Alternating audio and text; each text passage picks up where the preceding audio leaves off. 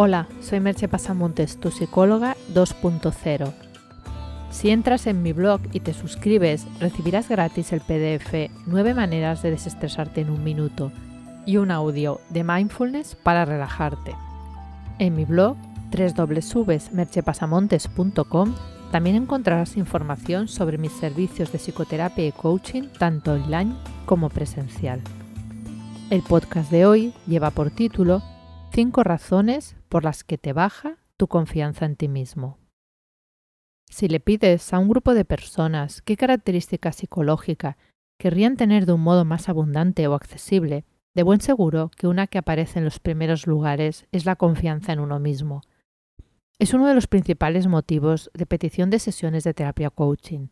La confianza en uno mismo es algo sutil, inaprensible y difícil de poner en palabras, y mucho menos de cuantificar surge de una sensación profunda, que es una mezcla de seguridad en ti mismo y en tus propias capacidades, de tener internamente unas creencias capacitadoras en lugar de limitadoras, de atreverte a cambiar esas creencias cuando ya no te sirven o te limitan, de un cierto trabajo interior en que asumes el control de tu mundo y no lo pones en manos de los demás.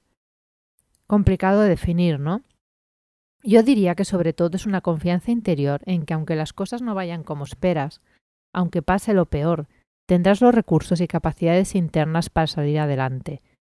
Eso que algunos autores denominan resiliencia. Confianza en ti mismo y en tus propias capacidades, incluida la de resolver problemas o situaciones difíciles. Sabiendo ya lo que es, la gran pregunta sería, ¿por qué te es tan a menudo difícil tener confianza en ti mismo? Hay cinco razones principales y te las voy a comentar. La primera, tienes expectativas demasiado elevadas. Es posible que seas una de esas personas que tiene unos estándares de calidad muy altos, especialmente para sí mismo. Puede ser en un área determinada de tu vida o en varias de ellas, pero en esas áreas escogidas todo te parece poco. Sufres del síndrome del perfeccionista. Y ojo, que no estoy en absoluto defendiendo el hacer las cosas de cualquier manera, actitud que lamentablemente también abunda, sino el saber cuándo parar, cuándo dar algo por bueno. Si quieres las cosas perfectas, estás condenado a estar perpetuamente insatisfecho, porque la perfección no existe, e incluso paralizado, ya que la otra cara de la perfección es un no lo logres susurrado en tu oído. Es seguir el adagio hecho es mejor que perfecto.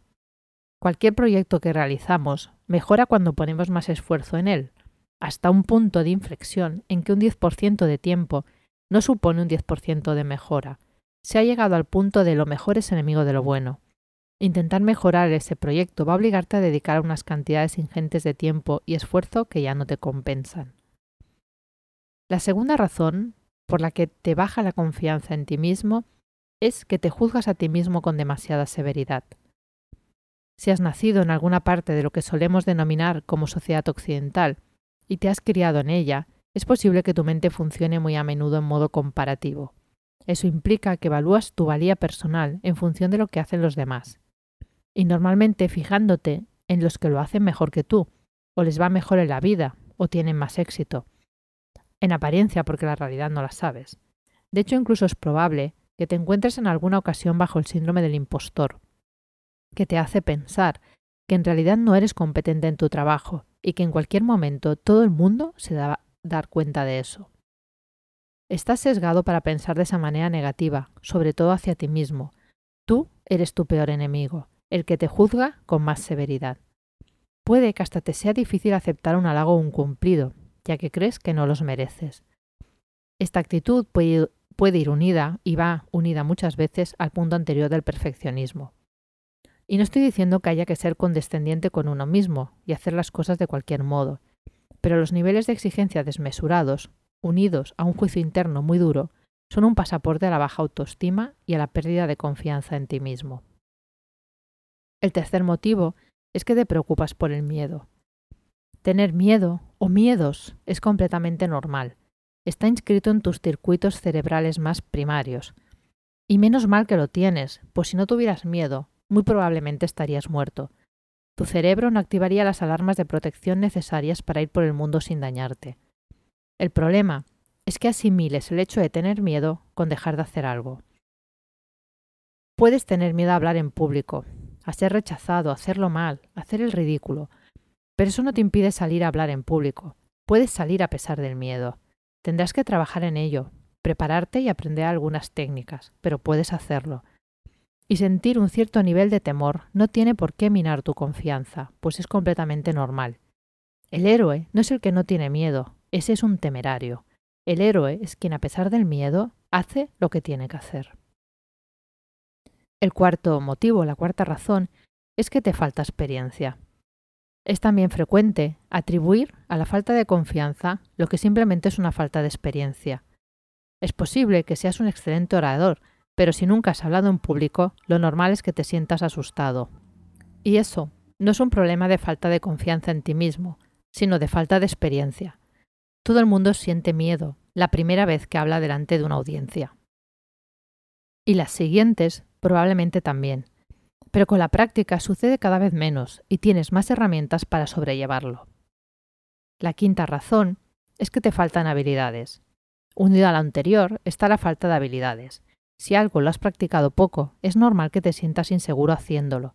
No se trata de una falta de confianza en ti mismo ni de baja autoestima, es simplemente que te falta experiencia. Te voy a explicar una breve historia del libro ¿Quién puede hacer que amanezca? de Anthony de Melo.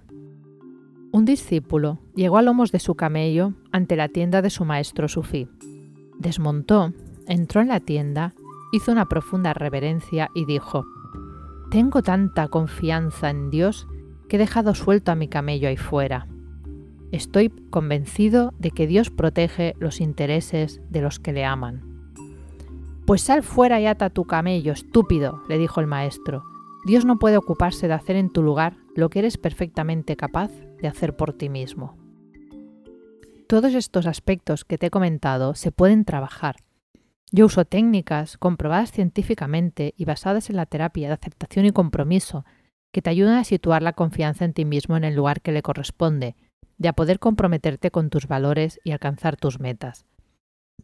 Porque cuando alineas tus valores, tus deseos y tus metas, y los riegas con una buena dosis de autoconfianza, todo fluye y es mucho más fácil.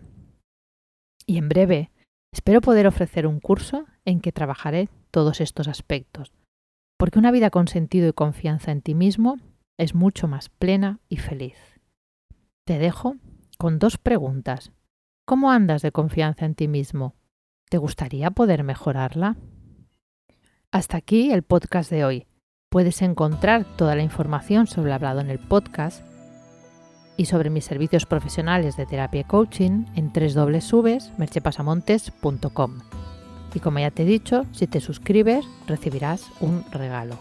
Te espero en el próximo podcast. Namaste.